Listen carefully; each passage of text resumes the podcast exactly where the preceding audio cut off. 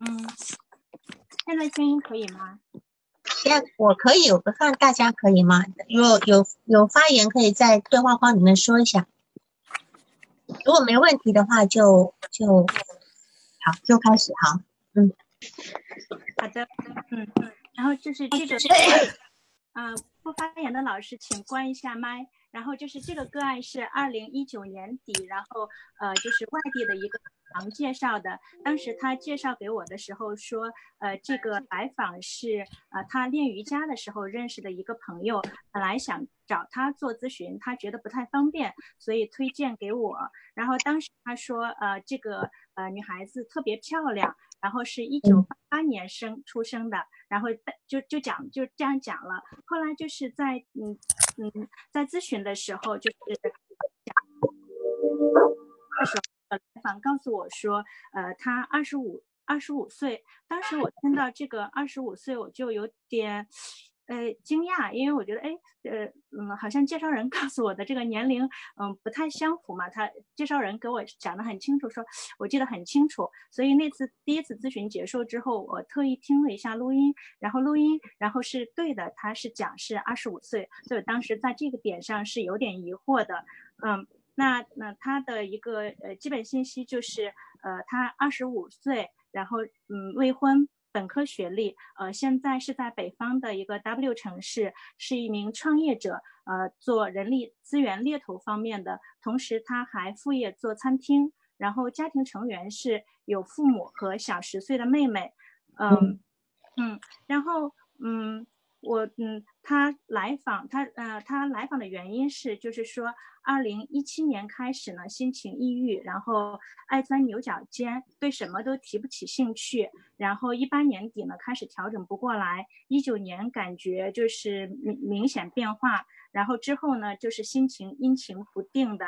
呃，就是以前他觉得自己还呃没什么情绪，一年也哭不了一次。那现在变得就是多愁善感，然后还经常泪奔，然后暴躁，不爱沟通交流，不爱出门，呃，买东西也感觉找不到乐趣。所以希望通过自己，让自己开朗一点，然后不要暴躁，然后就是不要影响家人跟朋友，呃，避免让家人朋友受苦。他呃就是。呃，当时第一次的时候，我跟他讲，就是说，呃，嗯，那哦，是语音咨询还是网络咨询？他说是语音咨询啊，他要求是语音咨询咨询。嗯，给我的印象就是声音很温婉，然后特别客气，呃，特别的有礼貌那种，然后就是感觉就是那种非常高情商的，然后也特别谨慎，嗯，然后呃，就是呃。第一次的就是印象特别深的，就是他关于那个年龄这块介绍，然后包括他说他是一七年六七月份开始创业的嘛，那我根据他讲的年龄的话推算的话，就感觉说，哎，好像是本科一毕业就开始创业，就一般人来说好像有点不太，呃呃不不太寻常，然后对，然后呃。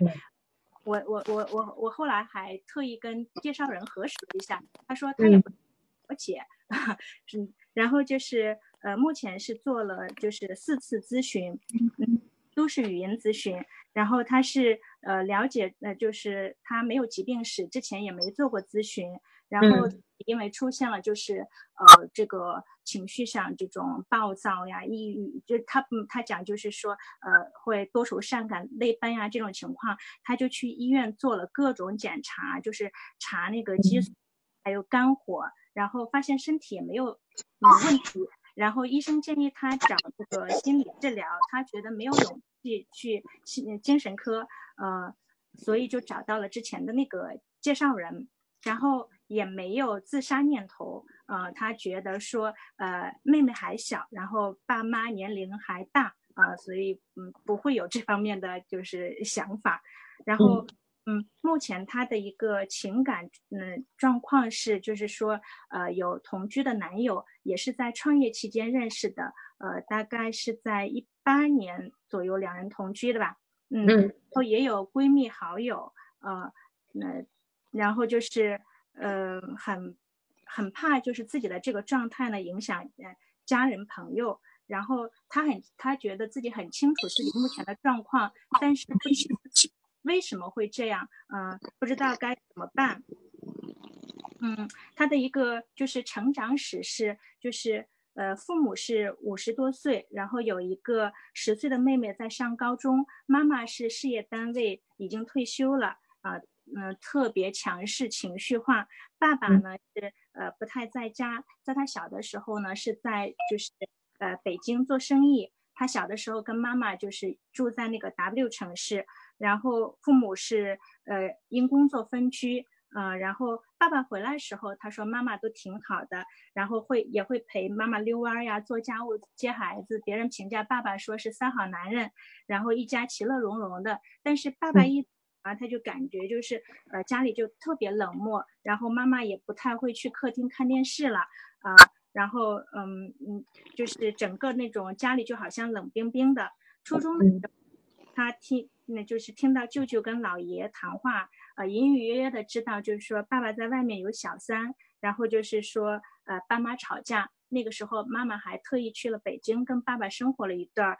呃，他被送到姥爷家，嗯，然后他说妈妈特别情绪化，好的时候呢，就是呃是一个好人，然后就是不好的时候呢，就说像他现在这样子，就是情绪大爆发，然后会动手打人，嗯。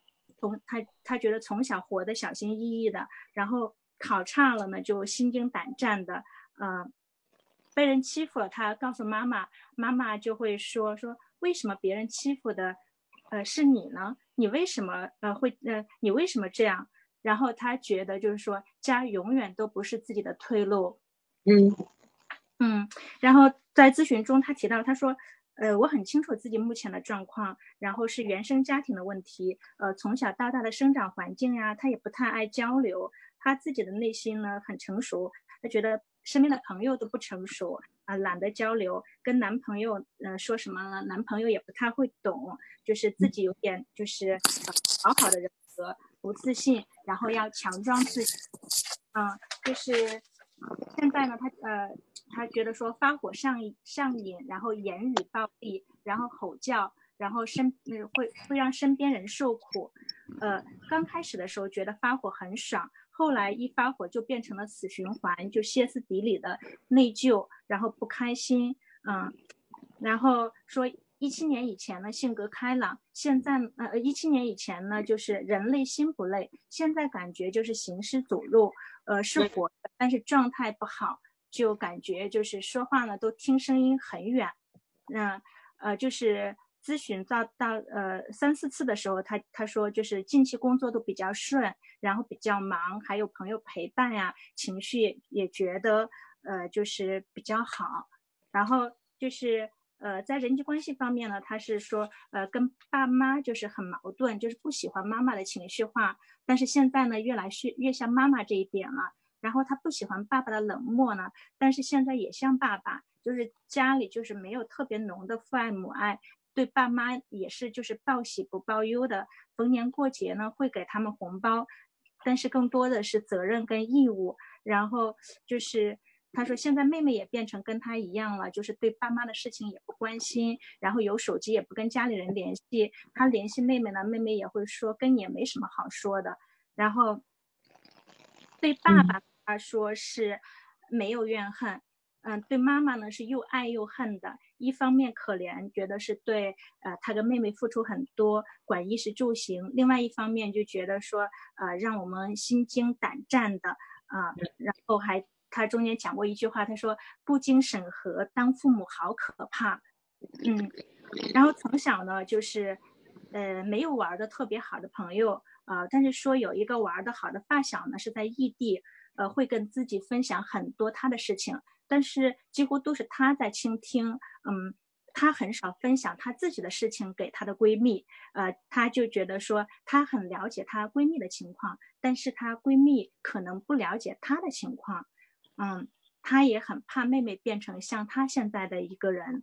嗯，目前呢，就是呃与合伙人就是决裂了。嗯，他的创业是一七年六七月份开始的，然后。那个时候，他说合伙人不太负责任，就是苛责双标，把很多的压力都给到他啊，就比如说，呃，跟他讲说，我没有创业的时候，我还有年薪呀，我现在创业都没有年薪了，然后把业绩压力各方面都推给他，然后他就是很火，就是跟合伙人也交流了，觉得没有用，然后强迫自己改变，然后变得暴躁，呃，情绪不好呢，就睡一觉或者，呃，或者是购物，现在这些呢，就是也不管用了，嗯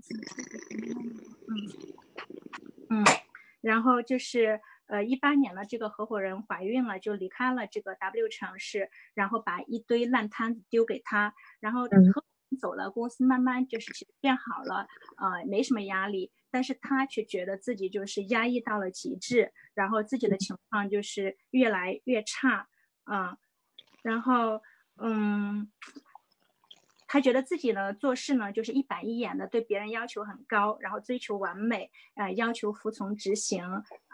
强势编制，然后说教，然后喜欢看刑侦剧，然后就就是觉得刑侦剧是破，呃，呃，就比较紧凑，然后结果出来的时候会特别爽。那些儿呃，就是那个儿女情长的剧啊，然后就挺墨迹的，嗯，然后现在是喜欢那个按摩，还有中医，嗯，因为那个压抑呢，他说是就是呃，到一一。嗯，一八一九年的时候，身体出现了就是差，是变得很差。那年花了很多钱去检查身体啊，在医院折腾呀什么的，买了就是自己买了三份重疾险，然后就是呃，整个就是嗯，我跟他做咨询的那种感觉，就觉得说好像嗯，刚开始来的时候，他很想就是就很迫切。然后在咨询中好像也很愿意打开，但是呢，然后就是不知道给我一种就是莫名的感觉，就是假如说先给他，然后让他去自由联想、自由的去表达，又又担心他好像就是又想好像让你要要要要接接一下，然后要起呃就就就是提问啊或什么，就是呃你你你要参与一下，你不能就是。呃，好像不能沉默那种感觉。然后如果说你想，就是说有一点切入，呃，然后又找不到那个切入的点，然后呃，尤其到第三次咨询结束的时候，我就觉得好累呀那种感觉，然后觉得就是着力。然后本来呢，就是春节，呃呃，就是过年的时候，他说是呃年后初期，然后跟我就是呃约咨询。然后后来他就是爆发了疫情嘛，他说他回老家去了。然后我跟他联系，他说在老家啊做咨询不太方便，他回到居住城市他跟我联系。但是中间跟他联系了两次，他都说呃还没有回去了，还没有回去。等他回去了，他在跟我联系。他那个城市就是疫情就是比较严重一点嘛，所以现在也是就觉得好像比较尴尬，不知道是要等他来联系我呢，还是说我主动去。联系他一下，呃，但是我知道他肯定会回来，嗯，呃，我们先从，啊，你把你的督导目标说一下好吗？嗯，好的。然后我的督导目标主要的是就是第一个点就是我发现他有那个就是好像就是那个撒谎的那个点，年龄跟就是工作创业啊这个时间的衔接这个部分，我就觉得有一个明显的好像。撒谎有点不太信任人，然后我觉得是，如面对这样子的一个情况，就是我要注意什么，或者以后这个方面工作要怎么样进行啊？嗯，另外一个最主要的就是，呃，个案概念化方面，希望老师给一些指导。还有这个来就是他，我就觉得说，嗯，不像其他的来访，如果是异地的话，基本上都会选择网络，呃，就是那个视频，它就是语音，然后就特别的变的那种感觉，就如何建。咨访关系，然后以后的咨询节奏该如何把握？呃，这这嗯，以上是我的督导问题。我们来先讲一下你第一个，就是说你觉得你不能相信他，对吗？嗯，对，就是一开始他这个年龄上，还有就是说，他说一七年。呃，六七月份创业，那根据他的年龄二十五岁推算的话，那好像就是大学一毕业就创业，我觉得好像不太 合乎常规。而且，但是是这样子的，他有提到一句话，他二零一四年实习耶，嗯，对对，咨询中他是提到，嗯，二零一四年实习的话呢，如果我如果说假设二零一四年实习算大四好了，嗯嗯，对吧？嗯，那或者他大四的时候，然后他到到了二零一七年才创业，这中间有三年的时间，你觉得不合理吗？嗯，因为他有提到他的前老板、前师傅、前什么的都很厉害，嗯嗯，对吧？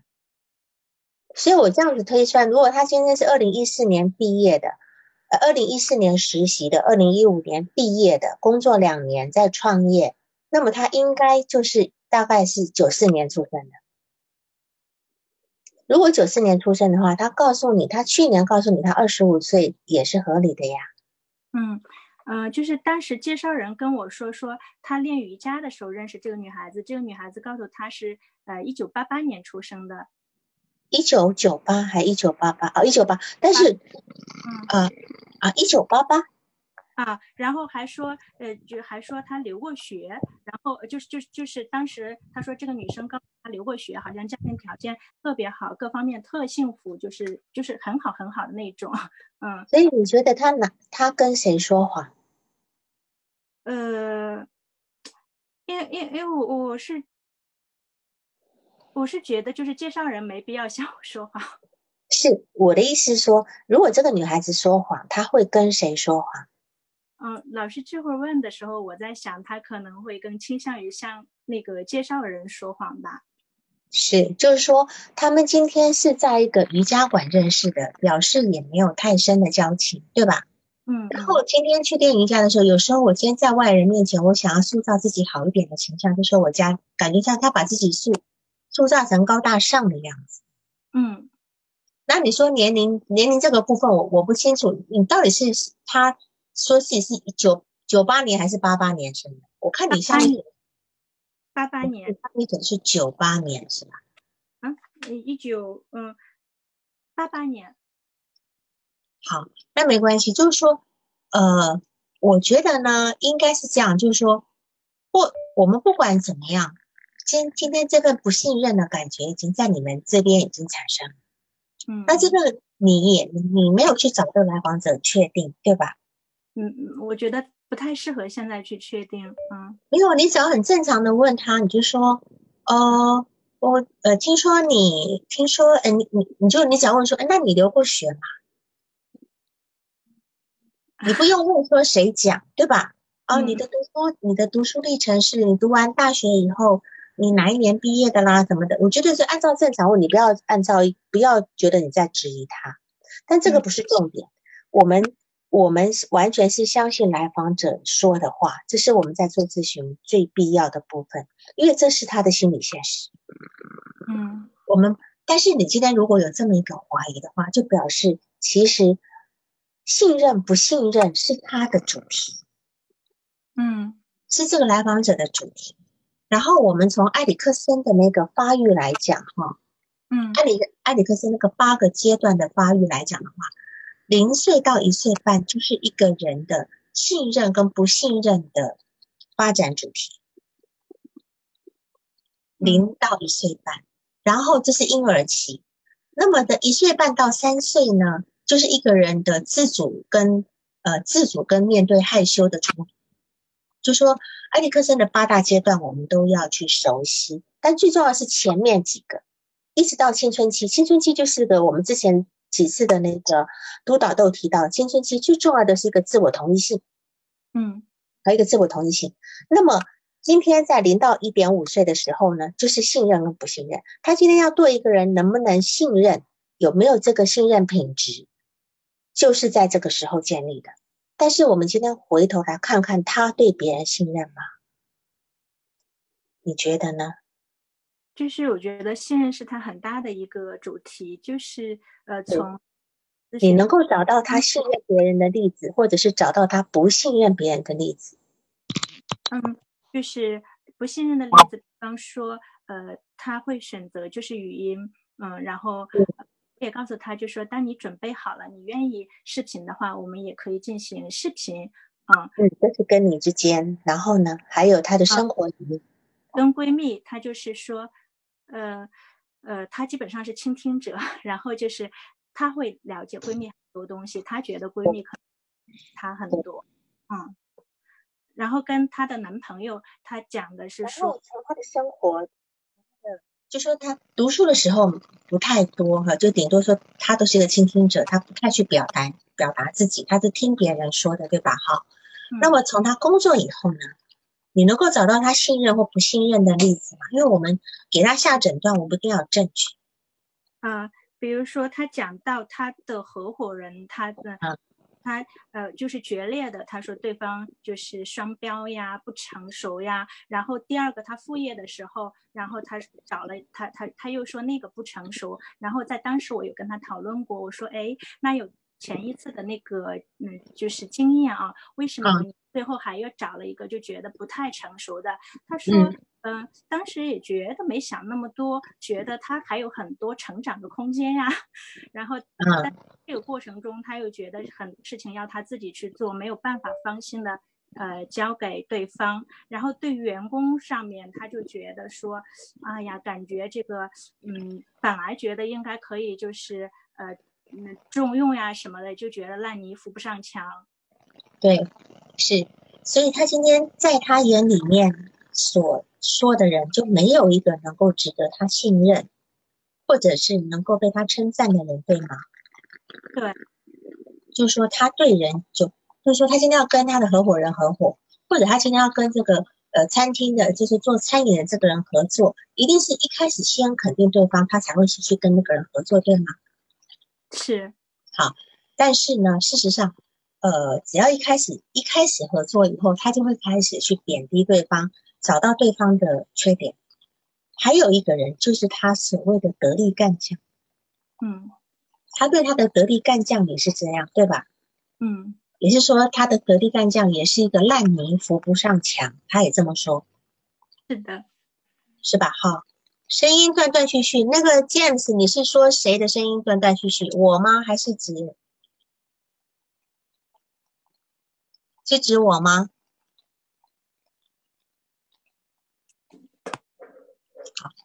哦，好的，哦，啊，都有是吧？诶，其他人，好，那这个看看 James 你自己的那个部分，就是，就是我们先去看看这个来访者他内心的一个状态，他今天是不信任别人的，我们已经找到很多他的例子，对吧？他的证据，但是为什么他不信任别人，就要回推他的成长史？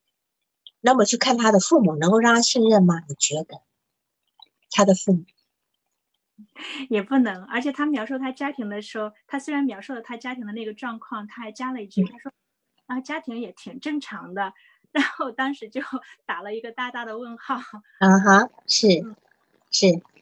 结果因为他说有一个非常很很有意思，就是说他爸爸平常在北京工作，可是他爸爸回来的时候呢，是一个三三好男人，对吧？嗯。可是，一离开的时候，就感觉就是好像断了线的风筝，就没什么消息。嗯，也不太常打电话回家，然后就是他家爸爸回来跟不回来，他家是两个氛围的。他爸爸回来的时候，他妈妈会坐在客厅看电视，对吧？是的。然后呢，等他爸爸走了以后呢，就好像他妈妈就不待在客厅了。那么他妈妈待在哪里？就待在自己的房间嘛。嗯，这个叙述嘛，对吧？嗯。就好像今天爸爸回家了，我们这个家的那个功用才完整了。客厅是客厅，餐厅是餐厅。等到爸爸一走了后，妈妈也就不待在客厅看电视了。那么这个东西让让我们有一种感觉，就是似乎这个家有一个人，男人，这个男人回来了，这个家才能够运作起来。但是这个男人又表现得很奇怪，就是只有回来才在，不回来就不在。那这个东西会让会让一个孩子心里有很大的怀疑，就是当他很小的时候，他会有这样的怀疑，就觉得很奇怪，因为这个爸爸跟这个家的联系是断裂。如果说今天这个爸爸在外面做生意，那他虽然说不常回来，可是不常回来的时间呢，他会打个电话回来，然后孩子也会听到，然后偶尔爸爸要跟孩子说两句话的时候，这个东西是连接起来的。可是。照他的说法就不是这个样子，对吧？嗯，好，就是他们家有一个分裂状态，有一个分裂状态，所以这个部分的话，我们就会想，那么对于他讲，他要相信什么？对一个孩子来讲，他要相信什么？他要相信爸爸回来的那个状态的那个爸爸，还是不在家的那个爸爸？所以对于他要要去塑，就是说他要对一个人形成一个很固定的形象、客体形象，或者是他是否能够相信我眼前这个形象，对他来讲都是困难的。你你你能够理解他的这个东西吗？就是说，我们今天在跟他谈，也要去谈这个。这个部分好，我们要共情的这部分。所以呢，嗯，进来的人请关麦哈。所以就说他爸爸在的时候呢，他爸爸在，心才在；他爸爸不在，心就不在了。所以这个东西呢，对于一个孩子来讲，跟这个客体恒常性是有关系的。客体恒常性，我记得我们上次有有没有谈到？我忘记，就是他在那个嗯。在那个分离个体化的最后一个阶段，就是在接近三岁的时候要完成的，就是，呃，这个人不在我眼前，我没有看到他的时候，我相信他还是在的，这个才叫做完成课题恒常性。因为有些孩子，你跟他玩游戏，你躲起来，他以为你不在了，然后你跑出来，他又很开心哈。那这个是因为他还没有达到课题恒常性的部分，可是对于他来讲，他这个部分其实很难。很难，因为变成人在，感情在；人不在，感情不在。就是对于他这个方所以呃，你的工作里面呢，应该也是要尽可能的去呃跟他工作，就是他跟他父亲的这个部分。嗯，好的。嗯，我好像没看到你。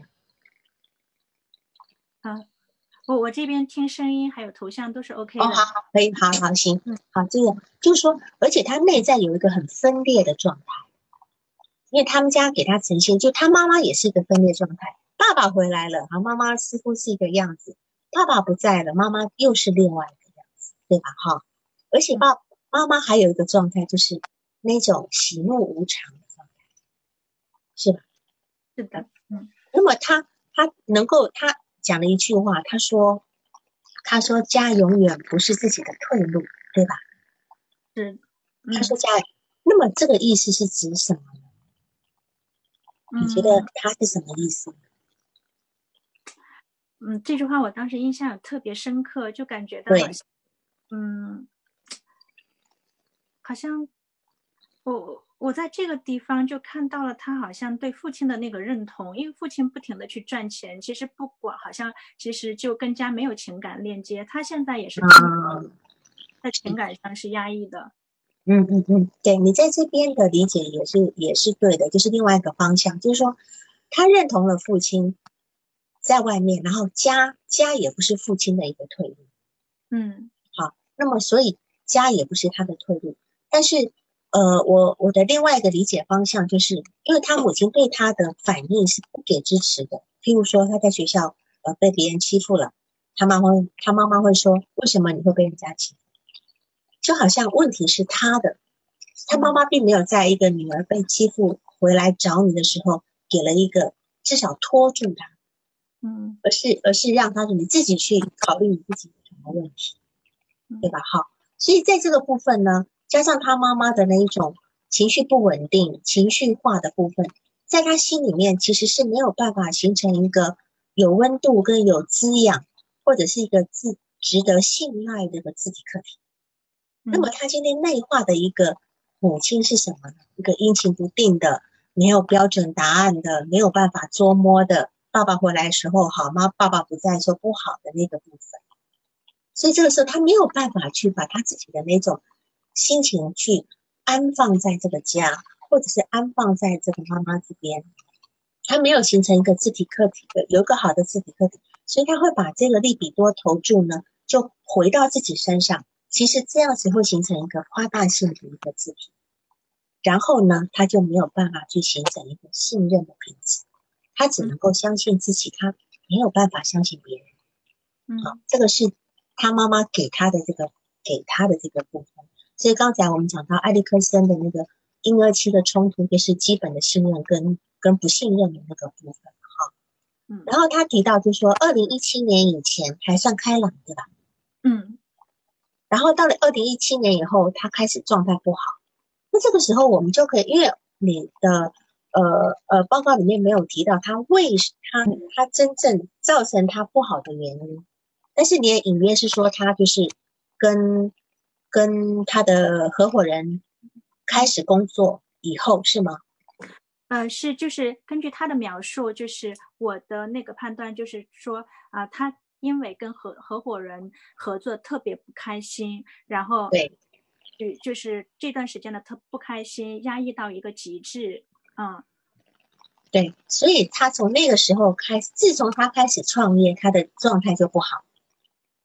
那么你有一句话就说的很关键，你你写到他，呃，就是行尸走呃行尸走肉，状态不好，听声音很远，嗯，这句话其实听声音很远这句话，我们都可以拿来诊断为抑郁的一个状态，嗯，我们在听抑抑有抑郁状态的人在跟我们形容一些事情的时候，他会跟你讲说，我听人家讲话好像很远，他没有那种。接近的感觉，但是如果你今天听一个精神病性的人讲话，诶，听一个精神病性讲，他会怎么讲？他说他会觉得别人每句话都是好像像刀剑刺进来一样，这是完全两种决然的一个形容。然后这个呃抑抑郁状态人还有一个说法，就是他他觉得他的脑子雾雾的，就是好像他脑子里面隔着一层东西，或者是说。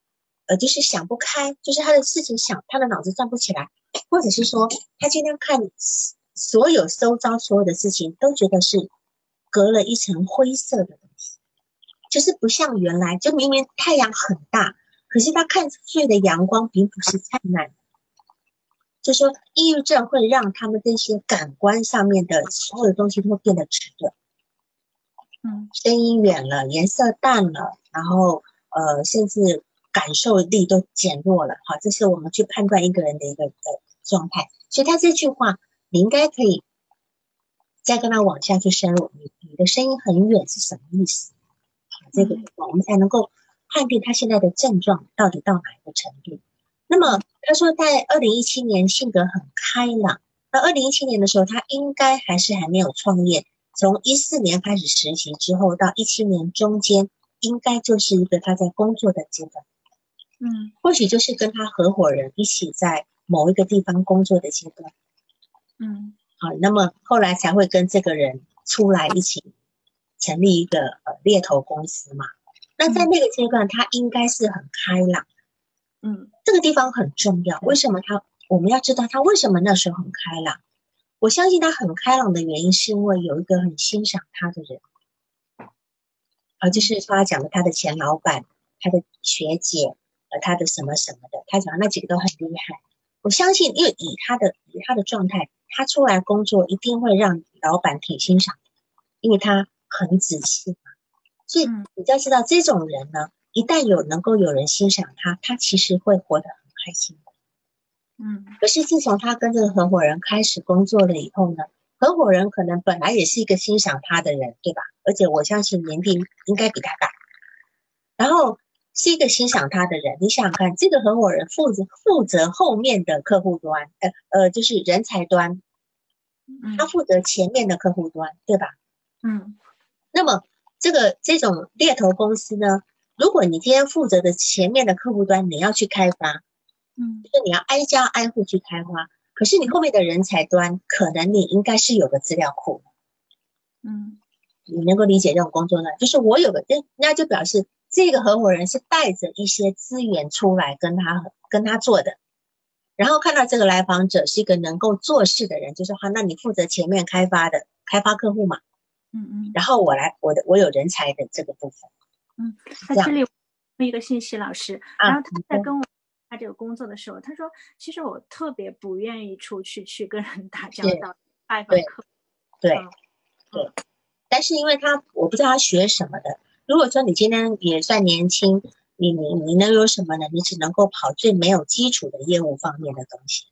他如果想要自己工作，因为他如果没有带其他资源，他只好去做这些事情。虽然他不愿意，那也没有办法，对吧？好，因为他可能最重要的是他很很在乎他要去赚钱吧，嗯，他希望能够改善他的经济状态。那么就说，可能就是有这么一个原因，就是跟这个合伙人的一个这个我们叫断裂，就是很关系的断裂，可能给他一个非常大的一个呃挫败。嗯，虽然说他是他说他很不在意人，很不在意别人啊，或者是他今天呃不依赖别人，可是你会看他，他有他有闺蜜，他有男朋友，是吧？嗯，而且他有两次，他有一次跟你讲，他两次生气的时候，你能够说一下那个状态？嗯嗯嗯，对于一月份的时候那次咨询的时候，他是说，嗯嗯，就是那个时间段有两次生气，一个朋友就是男朋友约好了要出去玩，男朋友就是特别拖延。然后他最后就发火了，一发火，男朋友就就就就就利索了，然后他就心里就越就想的就更加生气了。他说：“本来你就可以做到，为什么非要我发火？而且就是类似的争吵以前也很多。然后另外是对那个呃一个呃闺蜜朋友说，那个朋友因为就是经济方面的原因啊，然后就是嗯去。”在网上做了类似的那那种，好像我们普通人一看都是骗子那种，他去做了一个就就就就资金方面的，呃，像贷款一样那种类似吧。然后结果那就根本没有，就就没有发给他钱嘛。这个呃闺蜜就报案了，然后她就到那个呃派派出所还是警察局，然后去。见这个闺蜜，然后跟闺蜜讲的时候，然后闺蜜她觉得闺蜜还执迷不悟，还抱有一丝幻想，说啊不可能是骗子什么之类的，然后她就很生气，然后发火。嗯嗯，是我们来我们来看这两次的生气哈，其实这两次生气我可以归归为自恋性暴怒，为什么呢？因为她她今天，比如说她跟男朋友约好元旦要出去玩。可能他总总觉得说，我们讲好出去玩，你就应该早上早早早早起来很积极什么的。可是你知道假日嘛，男朋友赖个床，就会让他有很强烈的怒意。那这个事情还好。另外那个闺蜜的事情，闺蜜被骗被骗子骗了以后呢，她居然那么生气。嗯，她认为说，你有事情你不不找我，你居然相信骗子的。嗯，这个部分其实这是一种挫败。因为她总觉得，好像感觉上闺蜜是比宁可相信骗子，也不相信他。所以在这个地方，你就知道她事实上她对这样的一个怒怒气的的来源，就是说，她应该要觉得说，我在你的心中，在男朋友心中，或是在闺蜜心中，都应该是要第一个能够支持跟重要的一个人物。可是你们居然都这样子，所以她如果今天只是稍微有点不高兴一点。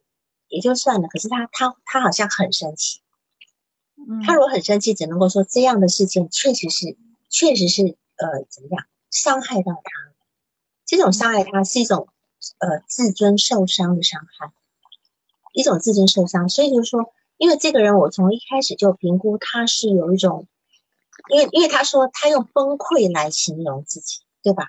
嗯，他对于闺蜜的那个呃那个受骗的状态，他是用崩溃。他用崩溃来形容自己，那只能够说这个部分，因为他有一种受到不信任、受到屈辱的感受，所以才会有崩溃感。那这个东西是已经危及到他的自尊了。那么自尊这么脆弱，事实上是跟他的自恋程度有关的。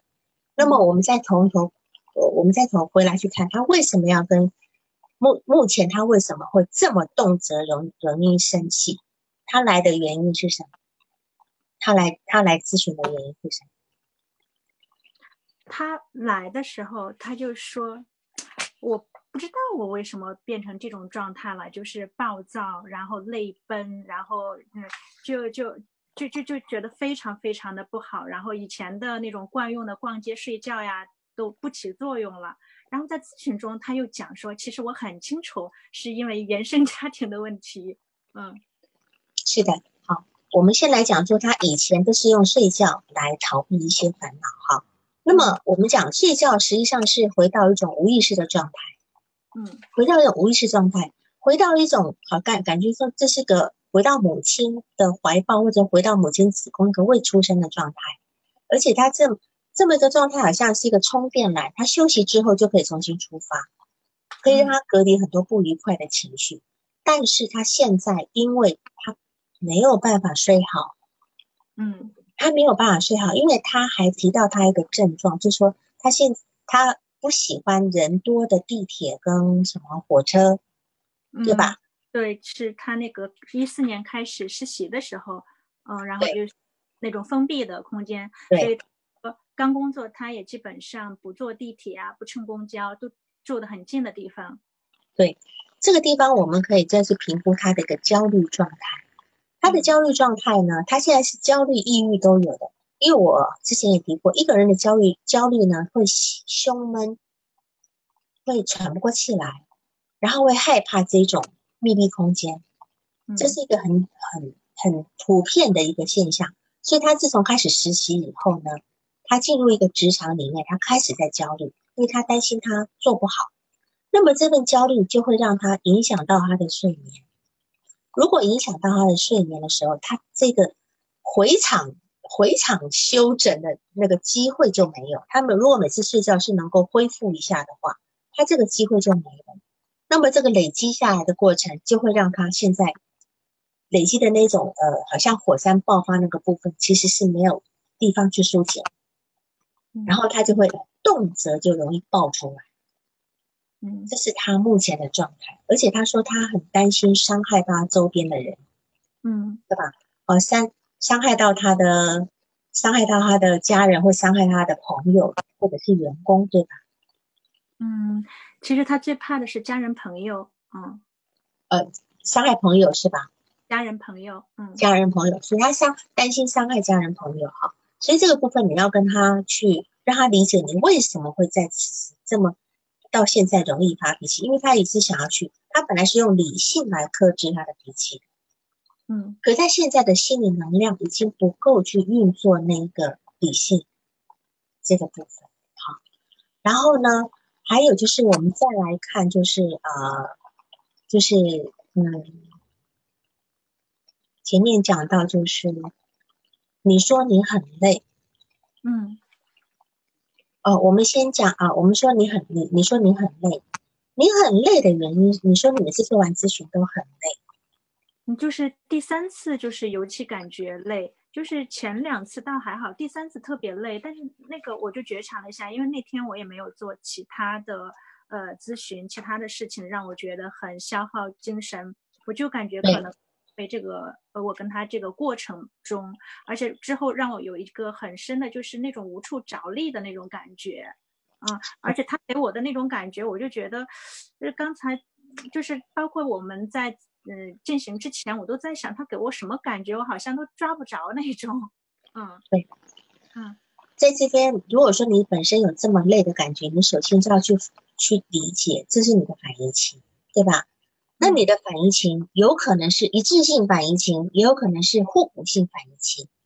一致性反应情就是说，他也跟他就是你这种感觉，他觉得很累，他无处着力的部分。但如果是互补性反应情呢，就是别人对他的感觉，在他身边的人对他就是这个感觉，也许她的男朋友、她的闺蜜、她的家人对她就是这个感觉，所以你要去核实到底哪一种。但是我在想，可能都有，嗯，他也是觉得很累，好，这个部分，好像我我跟他讨论过这块，我就是呃。第四次啦，到呃下一次咨询的时候，我说上次跟你咨询的结束之后，我感觉到好像比较累啊，我不知道是这个感觉是我自己的，还是说呃你很多时候也觉得非常累。他好像说，他说我最近最近状态都挺好的，没有。但是你要知道，这个地方也是我要告诉你的，因为这是他的模式。你记得他曾经讲过一句话吗？他报喜不报忧。嗯，对。他既然都来到你这里了，然后跟你说我没事。他又开始习惯的去报喜不报忧，然后呢，你如果他今天报喜不报忧，他就把你放在一个类似他妈妈就是那种亲人的立场上。首先，当然有可能觉得，或许他担心你没有替没有办法替他解决问题，他担心，并不是说你不能。那么他这份担心从哪里来的？从你的累开始，从你的累，为什么呢？就说，呃，在这个自体自体心理学里面有讲到，就是说，我们一个孩子如果太早的去发现他的母亲是没有办法替他解决问题的，没有办法成为他一个呃有力量的一个支撑者的时候，因为他妈妈确实是这样。嗯，啊，只是说我们一般是成年后才发觉，哦，我妈妈也一般很普通。可是对于他来讲，他太早发现，他太早发现，然后他又没有其他的依赖者，因为他爸爸又不在，他又是长女，那他就只能够照料自己了。那他能够照料自己的时候，也就是说，他要依赖他自己的一个夸大自己。可是如果今天在治疗中，在治疗中的时候呢，他一定要理想化你，嗯，他来找你就是来找一个理想化的父母。然后你会替他解决问题，那么，但是呢，你呢，当他开始理想化你的时候呢，你一定要被他理想化，嗯，你一定要站稳你被他理想化的位置，千万不要慌，因为你你你去解释，或者是你你你你去说啊什么，你如果承受不起这个部分的时候，虽然你没有说，他也会感觉到，因为你。因为你告你在你的呃咨询里面，你提到说他对待你是权威咨询师、医生什么什么，对吧？他是很尊敬你的这个部分，嗯，所以他其实是要理想化你的。那么你呢，千万不要有一种有一种焦虑，叫做反移情焦虑，是咨询师自己的焦虑，担心我没有办法站在来访者把我放在那个圣坛之上。担心我没有办法去满足来访者的期待，然后呢，结果这样的一个呃呃，就是这一个就是这样的一个嗯，潜意识下面的一个互动呢，就会让来访者再次的失望跟破灭。所以你稳住，就是你稳住，他理想化你，你就别客气的接下来。好，因为你先让他先 hold 住他，先让他能够。稳住，先让他相信哦，我我是找到一个能够帮助我的人，因为我们很多事情是从信念开始，嗯，不是从真正的工作的，呃，我给你多少方法什么的，而是你只要做到一个理想化的人，他就好，你懂吗？好，就这个，所以这个是这个是我我我想要在这个咨询里面，我想要跟你提到最重要的一个点。好的，谢谢老师。哎，就是他每次咨询结束特别客气，他说啊，麻烦你了啊。是是，但这份客气其实也是一种，呃，拉远距离的部分，你知道吗？你要理想化一个人，一定要有点距离的，嗯，对吗？嗯，他一直要理想化你的，所以你就你说是的，你说没关系的，应该的，等等的，你就接下来，嗯。就好了，好，就要不要不要说啊，你不用那么客气啦，等等的啦，哈，就不要去，不要去接他怎么说你好，你就笑一笑就好，啊，你怎么说你对他有帮助，你就笑笑着接受就可以了，好，不要说哎呀，你你你也有很大的努力啦，等等等等的，就不要去说这些事情，因为他现在还需要靠在一个呃理想化课题身上，所以你会有一种感觉，就是说你今天急于去干预他。嗯，然后又找不到切入点，所以你咨询之后会觉得很累。好，那所以你就不要急于去干预他。嗯，你想要干预他什么呢？因为我跟他是语音，然后有的时候就就不像我们视频，我会看我们会看到彼此的表情。然后假如他们都不说话的话，我就不太清楚到底是信号呀，还是说沉默。所以。在这个部分，其实我也我也是可能有一点点，就是说，呃，经验不足跟焦虑的那个部分，所以我就在想，就是说我怎么样，我也不知道是把那个大，就是那个时间都给他，让他说呀，沉默呀，沉默，怕他就是怕他会觉得说，哎，这个咨询师怎么是像机器人呀，或者怎么样那种感觉很冷嗯。想接的话，又觉得好像无处可接，无处你无处可接的。你无处可接的，因为他今天就没打算让人家接，嗯，这是他的一个模式，他的模式。所以你你你你，其实你我们因为语音咨询的话，很重要就是你的那种呃声音的回应，比如说你要嗯啊什么的，对吧？哦，就是一些一些助词啊，就是让他知道你你你能够感受到你这边的点头示意呀等等的这个部分，然后就啊，然后呢，呃，什么呢？的就是这些语语助词可以帮助就承接它往下走这样子。然后现在来谈到他那个梦，他有两个梦，一个梦到爸爸有事情，一个梦到妹妹被烧伤，对吧？他最近的梦是吗？他最近做梦。嗯，这个他是说以前做的梦，就是说光怪陆呃。就是就光怪离奇的，他说这是其中两个深刻的梦。对，嗯，那么我们一般讲梦的工作呢，就是凝缩跟置换。嗯，凝缩就是把很多事情集中在一起，置换就是会把主角事件换过来。第一个梦梦到爸爸或梦到妹妹，然后都是一些为为难的事情，那也只能够说，我们如果用置换，我们已经凝缩到为难的事了。那么如果置换的部分就是就是他。嗯，不，他不管摸到爸爸也好，摸到妹妹也好，其实我们可以置换，就是他本人。嗯嗯，因为这是一个梦的审查机制，他不敢让把主角变成自己，因为这太太风险太高，太可怕，所以他梦到的是别人，但都是亲人。所以这个部分，你看，他等于是处在一个水深火热的一个环境。嗯，好，或者是一个总是需要被救援的环境里面，可是。他的梦里面应该是没有出现救援的人，他就讲的很简单哈，就没有提到其他任何人。是，所以你现在的工作当然也可以继续问，呃，对于梦的部分，对于梦的部分要去要去那个要去，就是对于梦的部分你要去去做联想跟深入。好，那么还有一些时间，我要从你的逐字稿里去聊。嗯嗯，不是稿里面，你你问到他，你说，因为他在讲一些事情，哈，讲到呃上次的一个在做冥想的时候，他有一种委屈憋屈的感觉，然后你问他就是说，你还能够联想到哪些吗？对吧？好，当然这是一个很标准的一个呃心理咨询的问话，可是他会跟你说没有了，我就是想到这样而已，对吧？好，那么。事实上呢，你你可以再深入问说，你以前曾经有过委屈的事情吗？这就比较好的好问了，嗯，对吧？你有你有过委屈或憋屈的事情吗？嗯，这才是我们引导他自由联想的一个部分。然后那一次的咨询，我看到他是在下晚上七点的咨询，在下午两点跟你说他可不可以改时间，是吗？对，他说他有呃临时外出工作不方便。我说临时更换的话，我这边也不太方便，嗯。然后他就说那就按照这个正常时间吧，他就找一个较方便的地方。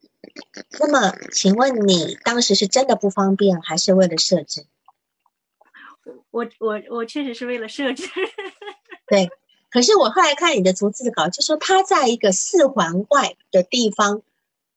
是一个空旷的厂房的那种一个冬天的一个晚上，一个冬天的一个下午，你你你不觉得很冷吗？就是会听到风很大，然后七点对吧？晚上七点，四环外，你就知道这个他所处的环境是很恶劣的。可是他还他还愿意的为你去在那样的环境里面，他一直在找地方，想要想要去找个地方能够可能风小一点的或什么的。所以你就知道，其实来访者在照顾你的需求，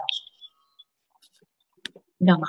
嗯嗯，他需求，那这个部分，即便他那一天已经是这个样子，嗯，已经是这个样子，那你应该要去表，如果你有体会，你要去告诉他，你会发现，嗯，你理解吗？因为对他来讲很不容易，一个冬天的晚上七点，四环外。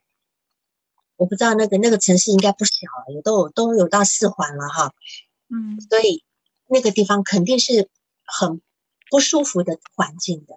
然后他他他还他还呃愿意去告诉呃，就说愿意去配合你，这个地方是你要看到的，然后这个地方才是一个真正共情的时候，嗯，因为他愿意去牺牲自己去配合你。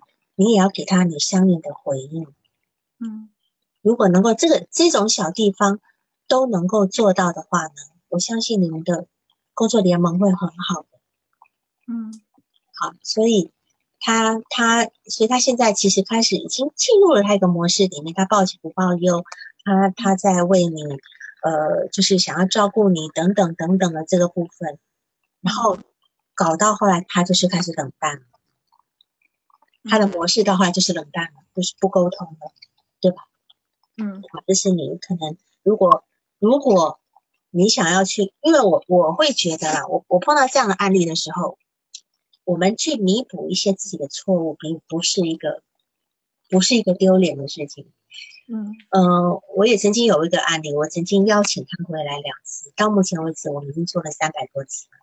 那么前面是因为我自己的大意跟疏忽，可能在用词上面，然后他他就跟我说啊，我这边不咨询，可是我就我会去回想，我会去检查一件事情，然后我就发觉我当时是有一些疏忽地方，我会去邀请他。嗯，我说你要不要回来咨询？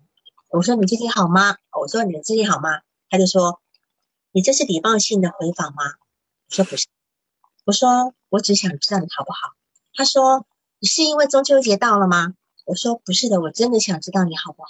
然后他说好吧，那我我再回来咨询吧。啊，你还你你还真是蛮有耐心的，就是就是意思说我。